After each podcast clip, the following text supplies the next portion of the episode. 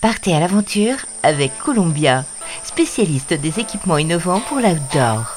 Avec Columbia, suivez la piste de ceux et celles qui font de leur vie une aventure. Hola les évadés, si je vous dis chasseur de trésors, forcément vous pensez au professeur Jones, à Benjamin Gates ou encore à Lara Croft. Mais dans la vie réelle, il existe de véritables traqueurs de magots. Hervé Michel en fait partie, cet écrivain aventurier de 58 ans explore la planète à la recherche de trésors perdus.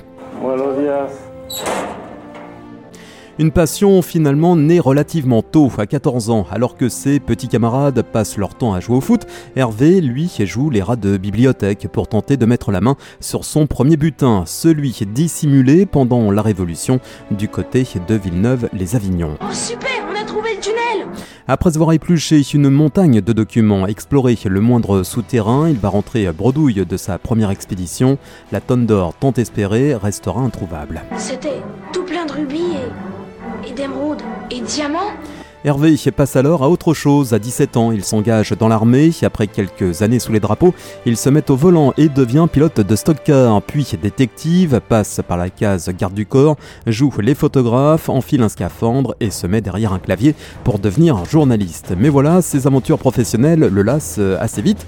En revanche, toutes ces expériences vont l'amener à ce qui deviendra par la suite son véritable métier, à savoir chasseur de trésors. Euh, tu te souviens de ce que c'était comme monnaie une activité qui va l'emmener aux quatre coins de la planète. Sa plus grande trouvaille remonte à 2012 au Venezuela. Il part sur les traces d'un trésor abandonné par Henry Morgan, un pirate gallois du XVIIe siècle. Sur place, un informateur lui annonce qu'une rivière vient de recracher des pièces de monnaie datant de quatre siècles. C'est un petit peu plus qu'une légende parce que j'ai un informateur là qui a déjà trouvé lui des, objets qui pourraient provenir de ce trésor. Donc maintenant, à vérifier.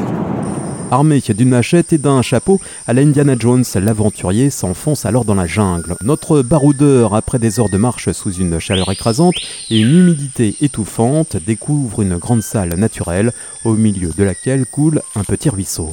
Là, ça sonne bien. Ça sonne fort là. Son détecteur se met alors à sonner. Il se penche et met la main sur 5 ou 6 pièces anciennes et des boucles en fer de chaussures de marin.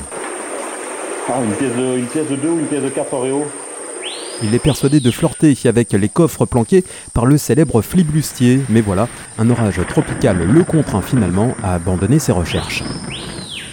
Immédiatement, il contacte les autorités locales, mais l'aventure s'arrête sans préavis. Le gouvernement lui interdit de retourner sur place. La frustration est immense pour l'aventurier qui pensait bien mettre la main sur le trésor du capitaine Morgan. oui, c'est un indice. Euh, puis après, bah, il, y aura, étude à faire, là, mais il y en a pour au moins deux ans. Peu importe, Hervé Michel poursuit sa quête euh, sur Terre ou sous les flots. Il existe dans le monde 3 millions d'épaves englouties, 300 000 ont été recensées et 3 000 seulement explorées. Pour notre baroudeur, les océans sont les plus grands coffres-forts de la planète.